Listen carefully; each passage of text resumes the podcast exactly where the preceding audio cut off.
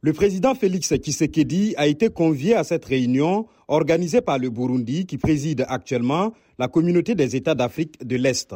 C'est ce qu'a indiqué une source diplomatique. Cette rencontre est convoquée alors qu'une vive tension persiste entre la RDC et le Rwanda, accusés de soutenir et de combattre aux côtés du M23, ce que nie Kigali. À l'offensive depuis fin 2021, cette rébellion s'est emparée ces derniers mois de vastes pans de territoire au nord de Goma, chef-lieu de la province du Nord Kivu.